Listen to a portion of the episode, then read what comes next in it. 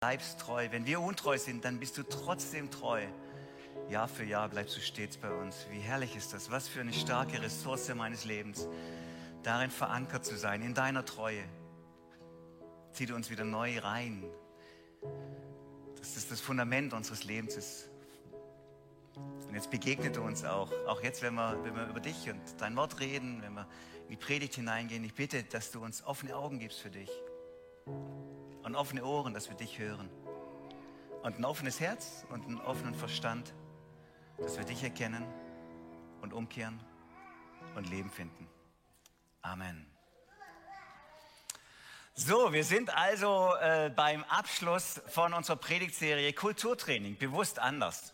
Wir haben uns Gedanken gemacht, was machen Christen, was macht Christen besonders? Worin unterscheiden die sich von dieser Welt? Und vielleicht, wenn ihr darüber nachgedacht habt, ich würde aber vermuten, wenn ich da draußen zumindest den Sean noch mal gefragt hätte, hey, was denkt ihr, was, was Christen anders macht? Wir wollen eine Predigtserie machen. Was kommt, was müsste da drin vorkommen? Äh, da kommt vielleicht eine Sache drin vor, die jetzt bis jetzt noch nicht kam und die muss eigentlich kommen, oder? Was macht Christen anders? Kein Sex vor der Ehe, oder?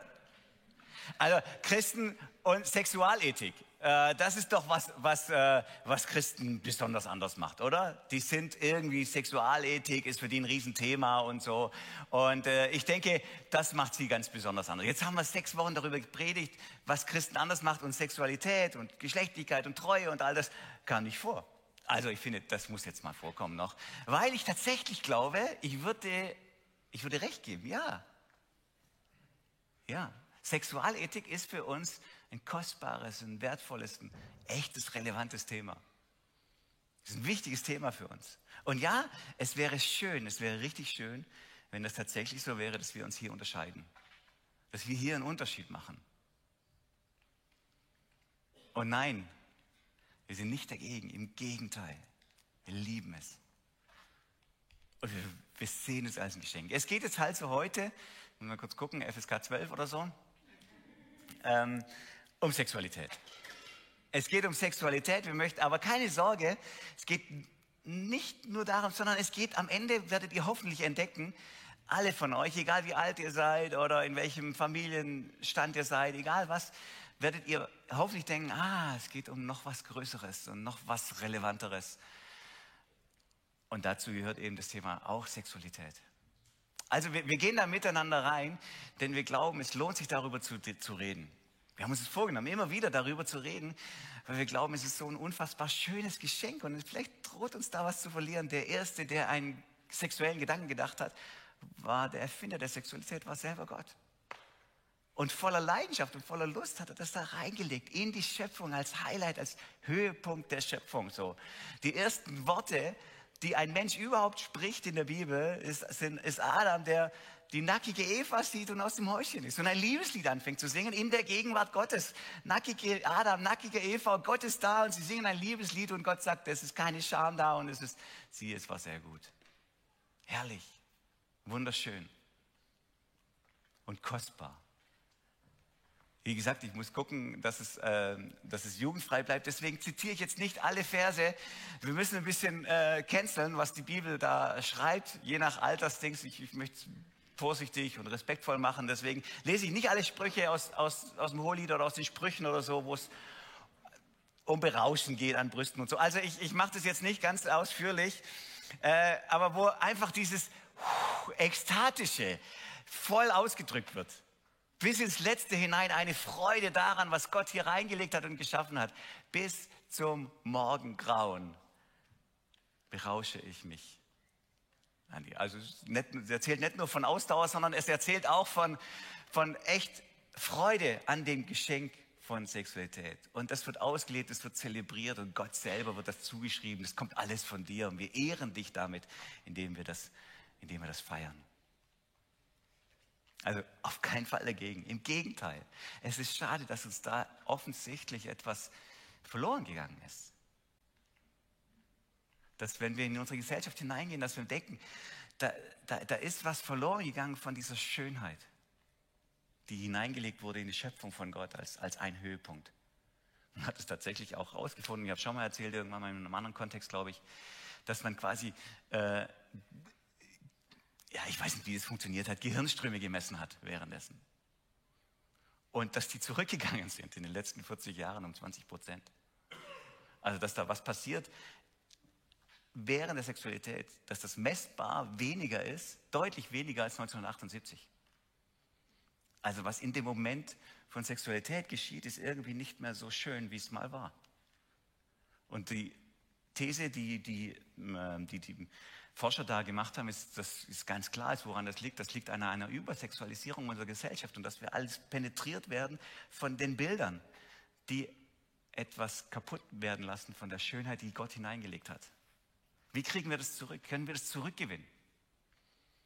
Können wir das für uns zurückgewinnen, diese Schönheit, die ursprünglich da war? Ich möchte mich jetzt nicht als Sexualtherapeut aufschwingen heute, äh, sondern ich lass uns gucken, was hat sich auch der, was hat sich der Erfinder von Sexualität gedacht?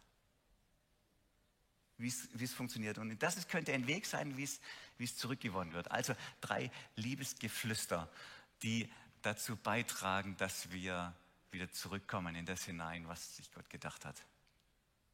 Das erste Liebesgeflüster ist, nur du.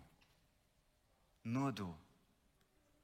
Das wäre ein Schritt, um dahin wieder zurückzukommen, in das, was erfüllende Sexualität bedeutet, oder? Nur du. Es geht mir nur ausschließlich um dich.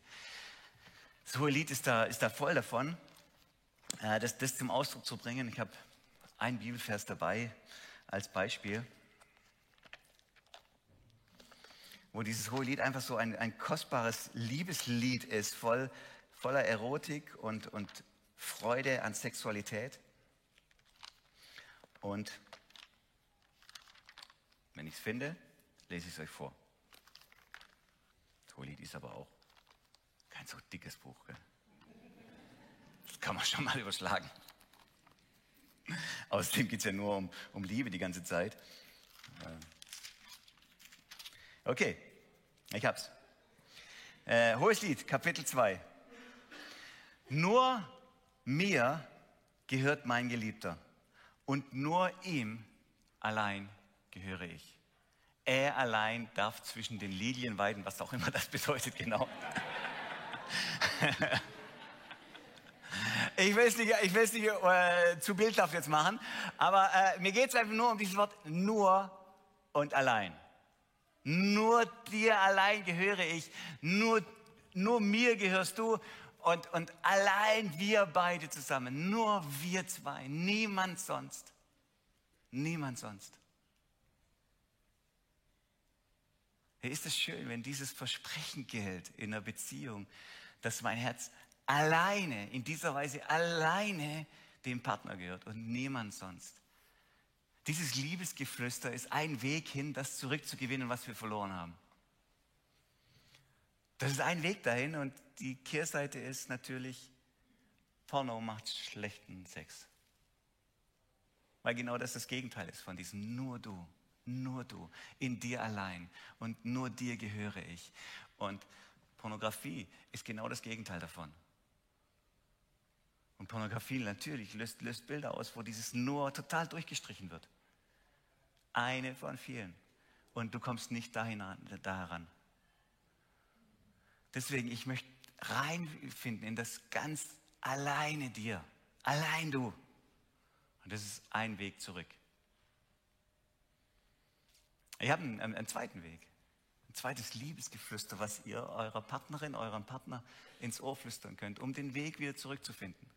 Zweites Liebesgeflüster ist nicht nur nur du, sondern für immer für immer. Was für ein herrliches Liebesbekenntnis, oder? Wenn das jemand sagt, ich finde, deswegen liebe ich es auch nach wie vor, Hochzeiten zu machen, Trauungen zu machen, wo genau das öffentlich ausgedrückt wird, so da steht jemand da und sagt, nur du für immer. Wahnsinn. Wahnsinn, dass jemand dieses Bekenntnis sagt öffentlich, ich binde meine Zukunft für immer an dich, für immer an dich. Auch hier wieder ein Vers aus, äh, aus dem Hohen Lied. Ähm, das, sagt, das sagt die Schreiberin, ihr Mädchen von Jerusalem, ich beschwöre euch, bei den Gazellen und den Rehen des Feldes, dass ihr die Liebe nicht aufweckt und stört, bis es ihr selbst gefällt. Weckt sie nicht auf, bis es ihr selbst gefällt. Was ist es? Wo ist der Moment, wo es ihr selbst gefällt?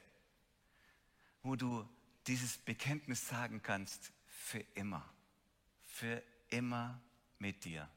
Mir geht dieses Bild, ich glaube, auch das habe ich mal irgendwann erzählt, mir geht dieses Bild nicht im Kopf, aus dem Kopf, ihr habt wahrscheinlich ähnliche Bilder auch im Kopf, ähm, wo, wo, ich mal an einer Kinokasse gewartet habe und, und da waren so, so Jugendliche und da war offensichtlich so der, ja, der, der war das der, der Bandenboss oder so, irgendwie der, der, der Capo von den, von den Jungs, der besonders cool aussah und hat es gesehen an seinem Äußeren, wow, das, das, das, der ist besonders und so.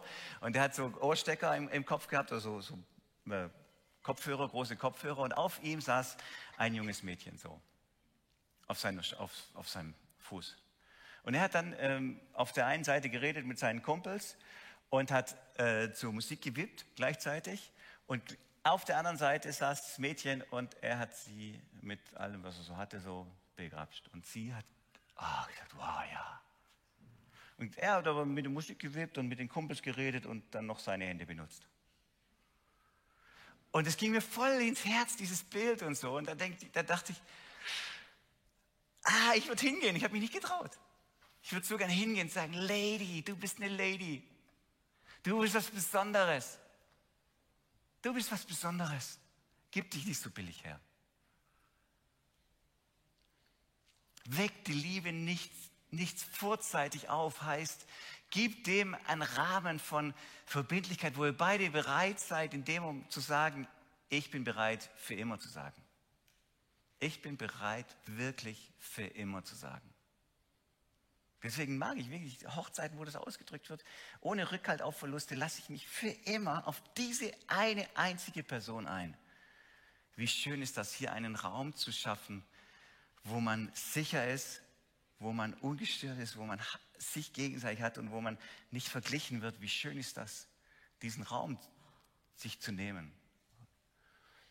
Wächst nicht vorher auf. Das heißt, da, gibt, da steckt ein, ein, äh, ein unterschiedliches Verständnis von dem, was Sexualität ist, im, im Kopf. Die einen sagen, Sexualität ist, ist ein, äh, ist, oder sie sagen es vielleicht nicht, aber sie leben so, es ist wie ein Konsumgut. Ich nehme das mir, weil ich ein Bedürfnis habe und dieses Bedürfnis soll jetzt quasi gestillt werden. Also ich nehme mir etwas, was meinem Bedürfnis entspricht. Ein Konsumgut, ich kaufe mir das oder wie auch immer. Und das andere, die andere Vorstellung wäre, dass es Ehe ist ein Bund und die Sexualität in dieser Ehe ist wie eine eine, eine, ein, ein Ritual der Bundeserneuerung. Versteht, ganz anderes Verständnis. Was total anderes. Das eine ist, ich nehme mir das, was ich jetzt, was, was ich meine jetzt zu brauchen, ich nehme es mir. Und das andere ist, ich gehe einen Bund ein in diesem Versprechen für immer für dich. Und ich gehe einen Bund ein und dann ist das so eine Bundeserneuerungsfeier. Der Gedanke, der heute ja oft gedacht wird und ausgesprochen wird und, und wo ich schon tausend Gespräche ungefähr gefühlt darüber hatte mit irgendwelchen Freunden und Jugendlichen. Ja, warte mal, ich muss mich ja erstmal testen. Das müssen wir doch erstmal testen, indem wir mal zusammenleben, indem wir mal gucken, passt das überhaupt, matchen wir zusammen und so, klappt das überhaupt? Das Gedanke nach, der Gedanke, der hinter den Testen steckt, ist natürlich so, hey, kriege ich dann das, was ich mir erwarte, was ich mir verspreche? Auch im Rahmen von Sexualität. Das heißt, das, der Gedanke ist ein Konsumgut. Ich, möchte, ich habe spezielle Bedürfnisse, ich muss gucken, ob das klappt, ob das passt. Und dann lege ich den anderen, den Partner quasi auf die Testbasis und guck mal, ich, ich teste dich jetzt mal. Passt du zu mir? Das Testen hört danach, danach nicht auf. Das Testen hört ja nicht auf, wenn man dann irgendwann mal zu einem Ergebnis kommt, okay, jetzt sondern die Haltung von dem, die bleibt ja dauerhaft weiter so. Passt es noch zu mir? Entspricht es mir noch? befriedigt es mich noch allgemein? Also diese Haltung, mit der ich reingegangen bin, die, die, löst sich nicht mit dem Eheversprechen plötzlich auf und ich sage, jetzt ist was anderes da. Sondern ich gucke immer noch meinen Partner an und deswegen, ich möchte in, in, in einer anderen Art in die Ehe hineingehen. Ich gehe in Bund ein. Und der heißt für immer, für immer mit dir. Für immer. Deswegen bin ich nach wie vor davon totaler Fan, zu sagen, hey, wir warten. Wir warten, bis wir das öffentlich machen. Wir warten auch mit Sexualität, bis wir das öffentlich machen, dass jeder das sieht und dass das Versprechen öffentlich ausgedrückt wird. Ich binde mich ganz an dich. Das ist auch so ein biblisches Verständnis von Körper, Körper und Seele und Geist, dass es alles eine Einheit ist und dass man das nicht voneinander trennt. Zu sagen, ich nehme mir hier körperlich was, aber ich bin nicht bereit, mich auch seelisch nackig zu machen. Und mich auch seelisch ganz zu investieren, ganz auf dich einzulassen, für immer meine Zukunft an dich zu binden. Ein Schlüssel für erfüllende Sexualität ist dieses, diese, diese Art von Verbindlichkeit. Neben Exklusivität zu sagen, nur du. Das zweite, verbindlich für immer, egal was kommt. Wie schön ist das von meiner Frau zu wissen, die wird mich nicht verlassen, wenn ich sie enttäusche, wenn ich sie verletze. Die bleibt. Was für eine starke Ressource meines Lebens auch. Die, die bleibt. Was für ein schöner, wunderschöner Schutzraum das ist. Deswegen nach wie vor ein Fan, hey, lass uns das in einer Einheit denken. Körper, Seele, Geist, alles gehört miteinander zusammen. Wenn ich bereit bin, mit Geist und Seele ganz mich einzulassen auf den anderen, dann bin ich auch bereit, mich ganz körperlich auf ihn einzulassen. Oder auf sie. Lass uns das zusammen denken. Das ist der zweite Tipp so. Zweites Liebesgeflüster, um wieder zurückzufinden zu dem, was wir vielleicht verloren haben. Für immer und also zuerst für dich, nur du, nur du, allein du, alleine, alleine. Und zweitens für immer. Egal was kommt, ohne Rückhalt als Verluste. Und das dritte ist dann für dich. Ich bin ganz für dich.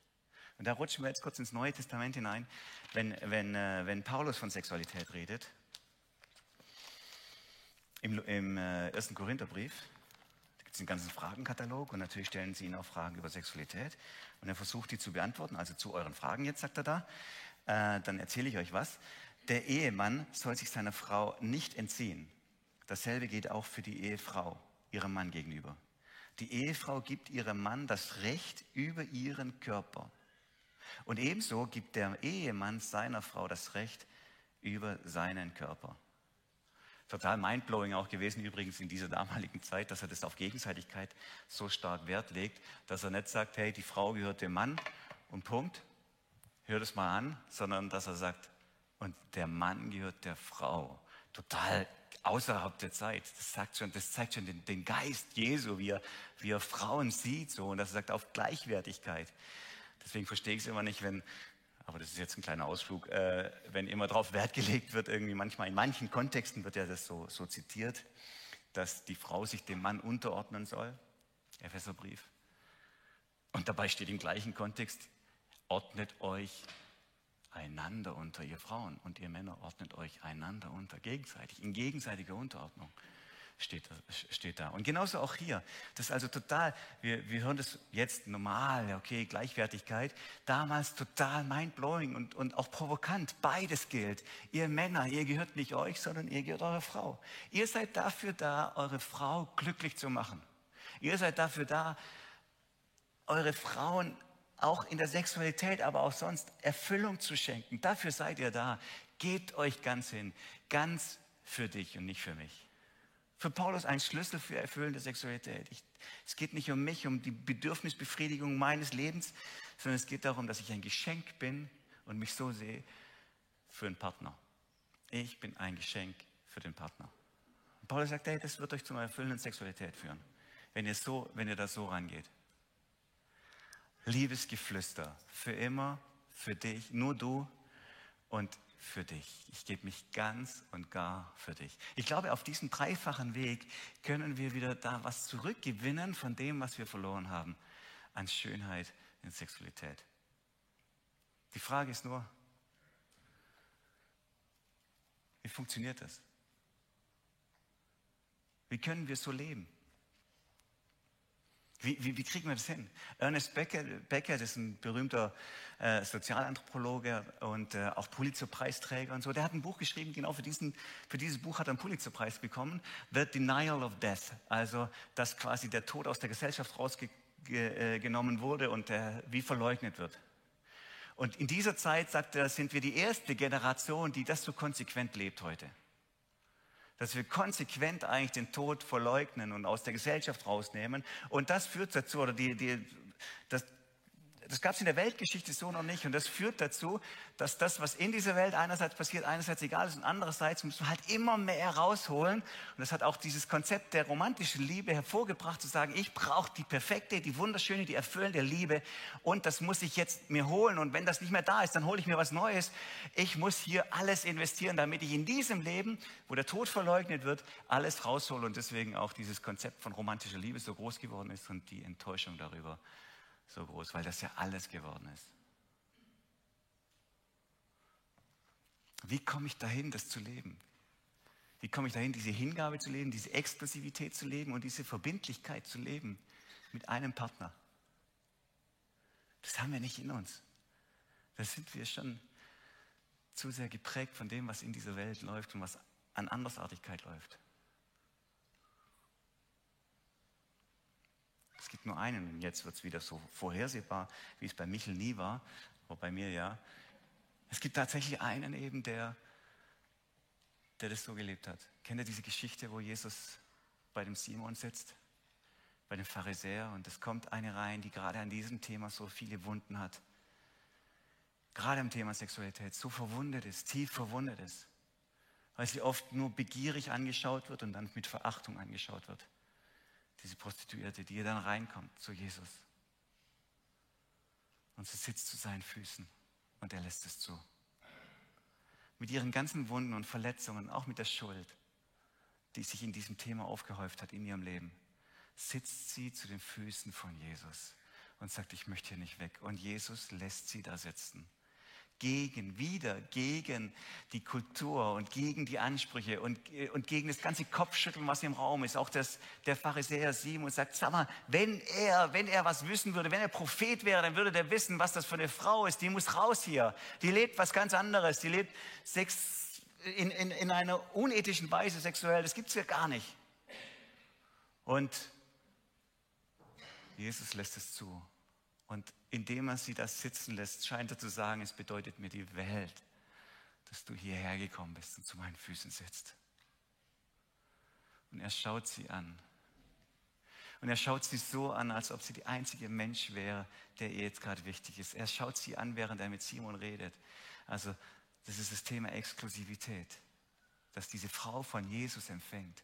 Nur du, nur du bist jetzt wichtig. Du bedeutest mehr alles.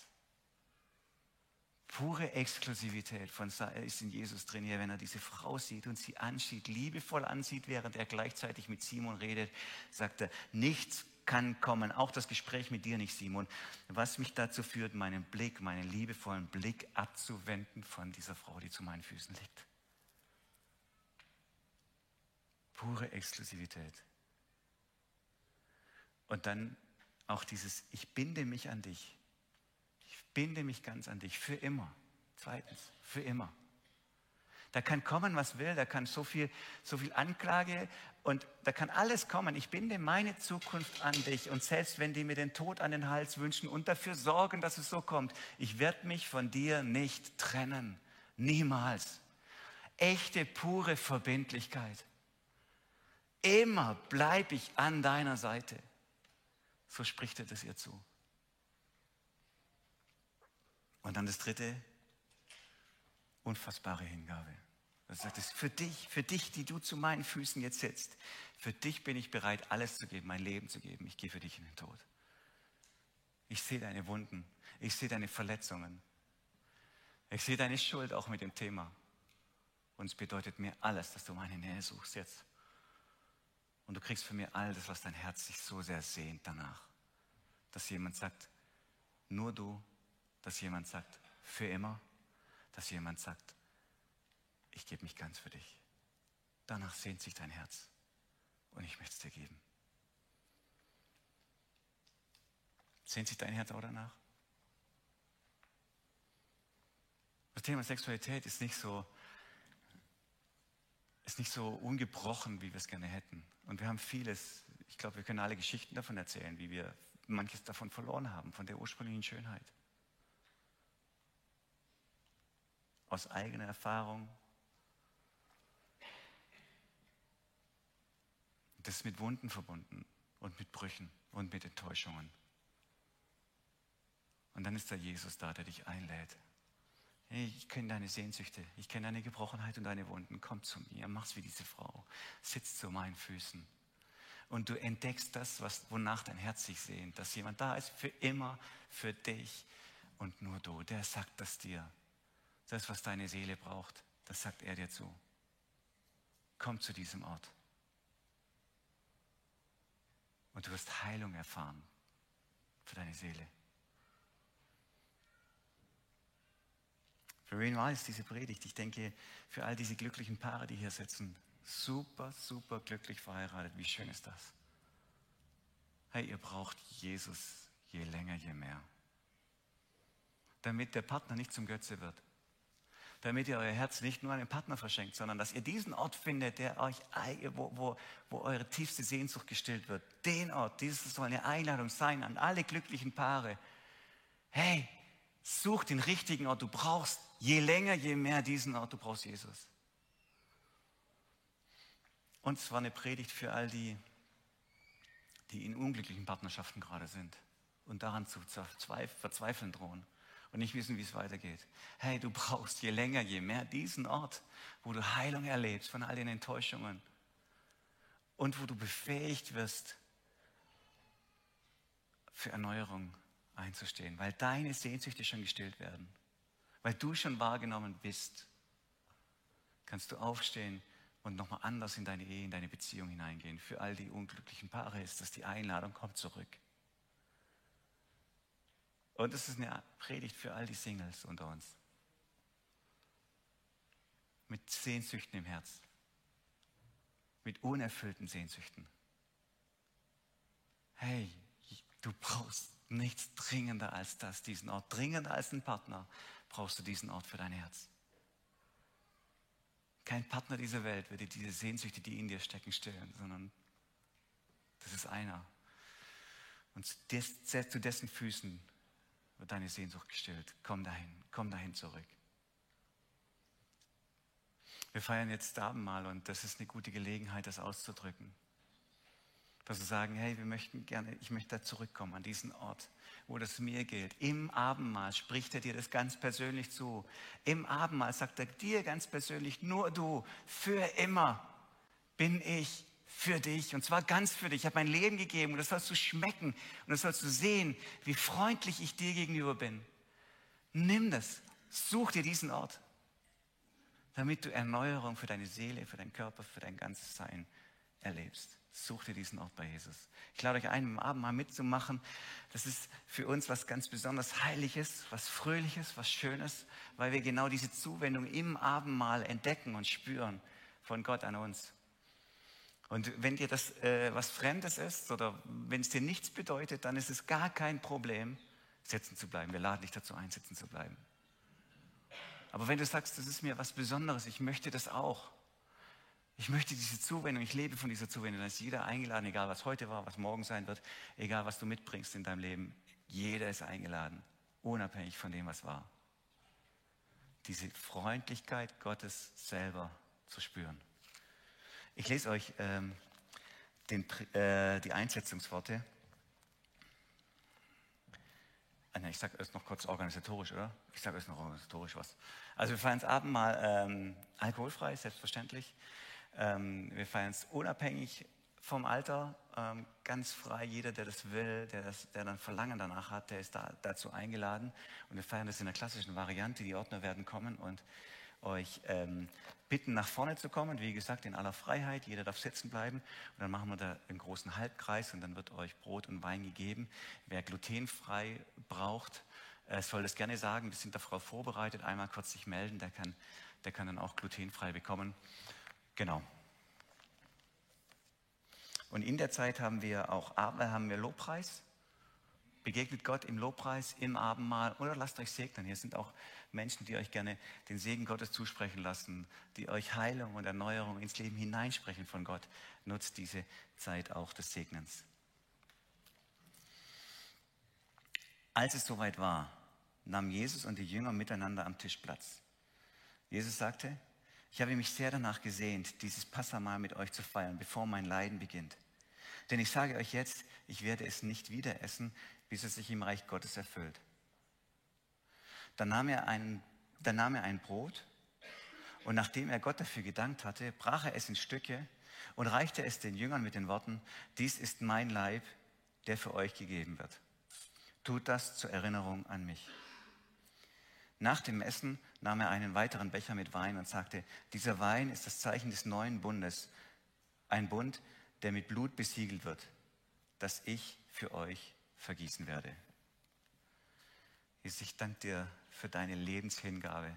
Ich danke dir für dein ganz starkes und deutliches für immer, für dich und nur du. Vielen Dank, dass du so dich uns zuwendest und wir das jetzt auch schmecken und sehen dürfen, dass das uns persönlich gilt im Abendmahl. Du hast dich ganz an uns verschenkt und wir leben davon und sagen dir Danke. Und wir möchten diesen Ort der Heilung und Erneuerung, diesen Sehnsuchtsstillungsort wirklich immer wieder neu aufsuchen und darin leben. Das bist du, Jesus. Amen.